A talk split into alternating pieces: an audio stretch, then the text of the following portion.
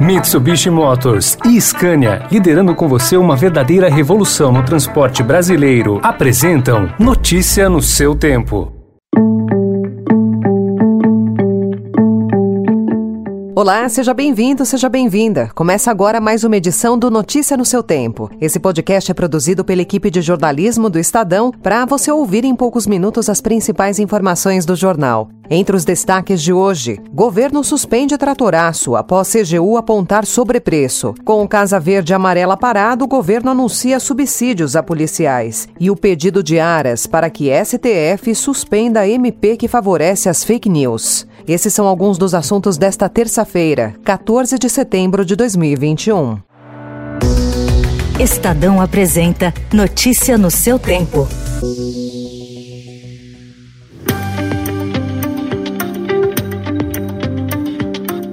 O Ministério do Desenvolvimento Regional seguiu orientação da Controladoria Geral da União e decidiu suspender ou rever contratos para compra de máquinas agrícolas pesadas a pedido de deputados e senadores por meio do esquema do orçamento secreto. Uma análise da CGU identificou sobrepreço no valor de 142 milhões de reais nos contratos. A auditoria da CGU foi instaurada depois de o Estadão revelar que o governo Bolsonaro criou um mecanismo apelidado de tratoraço para aumentar a sua base de apoio no Congresso. O Ministério do Desenvolvimento Regional informou que os convênios ficarão suspensos até que os municípios apresentem as correções para o cumprimento das recomendações da CGU.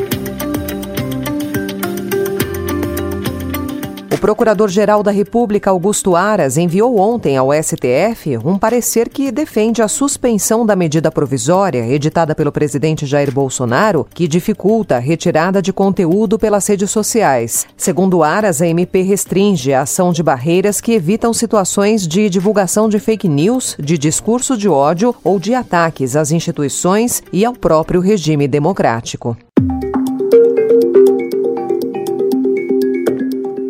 O governo anunciou ontem uma nova linha para o financiamento de casas com juros mais baixos, voltada exclusivamente a policiais e bombeiros, que é a base de apoio do presidente Jair Bolsonaro. A linha beneficia também os aposentados. Nós entendemos que pode sim atingir uma grande parte deste efetivo da segurança, que arrisca a sua vida em defesa da nossa vida e do nosso patrimônio. Para diminuir as críticas de que estaria beneficiando um grupo específico, o presidente da Caixa, Pedro Guimarães, antecipou que nesta quinta-feira vai anunciar a redução de juros para financiamentos imobiliários de uma forma geral, mas não deu mais detalhes sobre a queda. O Estadão também destaca hoje que o Fundo Monetário Internacional anunciou que o ex-presidente do Banco Central Brasileiro, Ilan Goldfein, será diretor do Departamento de Hemisfério Ocidental. Esse departamento é responsável pelo acompanhamento da política econômica dos países membros nas Américas, entre eles Estados Unidos e Brasil.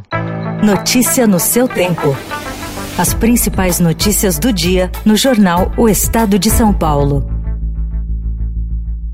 E em 20 segundos, o aumento da dependência química na pandemia, a falta da segunda dose da AstraZeneca e a escassez e crise de abastecimento no Reino Unido. Desbravar um terreno difícil, apreciar paisagens ou encontrar novos destinos. Não importa o destino que for explorar, a Mitsubishi Motors tem um 4x4 para acompanhar qualquer aventura. Conheça os modelos em mitsubishimotors.com.br.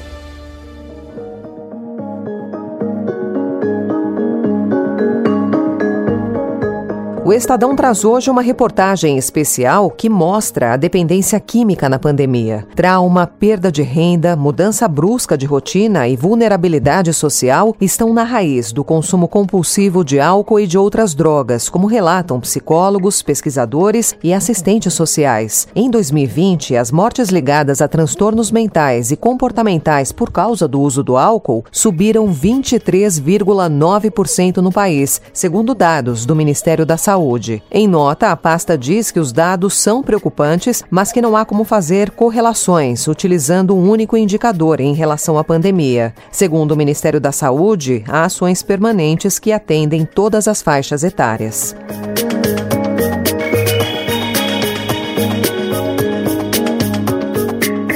E cidades de ao menos quatro estados, São Paulo, Rio de Janeiro, Pernambuco e Maranhão, já registram falta da segunda dose da vacina da AstraZeneca e outros dois alertam que estão com os estoques baixos. Para evitar prejuízos à imunização, as secretarias estaduais de saúde estão aplicando uma segunda dose de Pfizer a quem recebeu a primeira dose da AstraZeneca. O ministro da Saúde, Marcelo Queiroga, no entanto, criticou essas decisões. A ideia é que a vacina seja homóloga. A dose heteróloga é para o reforço ou dose adicional, porque nesse esquema heterólogo em reforço e adicional, nós temos uma imunogenicidade maior e hipoteticamente teríamos uma proteção maior. Mas isso é para os idosos acima de 70 anos e para aqueles que são imunocomprometidos. Há estados que já anunciaram que vão vacinar idosos acima de 60 anos. Então fica difícil. Como é que nós conseguimos conduzir uma campanha de vacinação com essa espécie de torre de Babel vacinal? A Fiocruz avisou ontem que está voltando a distribuir o imunizante ao Ministério da Saúde. O primeiro lote deve ser entregue hoje. Questionado, o Ministério da Saúde não detalhou quantas doses irá receber nem para quais estados vai distribuir essas doses. A pasta também não informou quando as vacinas irão chegar às unidades da federação.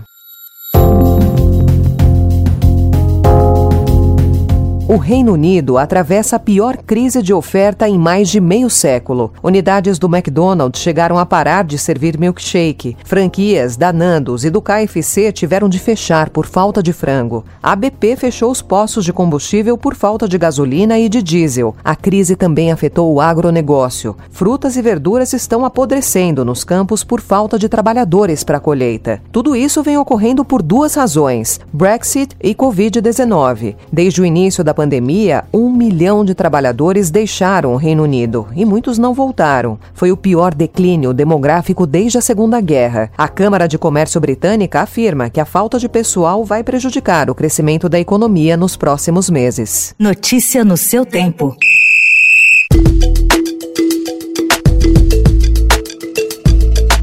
E para encerrar esportes, a Comebol confirmou ontem a realização de mais uma rodada tripla, desta vez em outubro, das eliminatórias da Copa do Mundo de 2022 no Catar. O Brasil, que é líder do torneio, volta a campo primeiro para enfrentar a Venezuela, fora de casa no dia 7. Na sequência, encara a Colômbia, também como visitante, três dias depois, e por último recebe o Uruguai, no dia 14, na Arena Amazônia, em Manaus.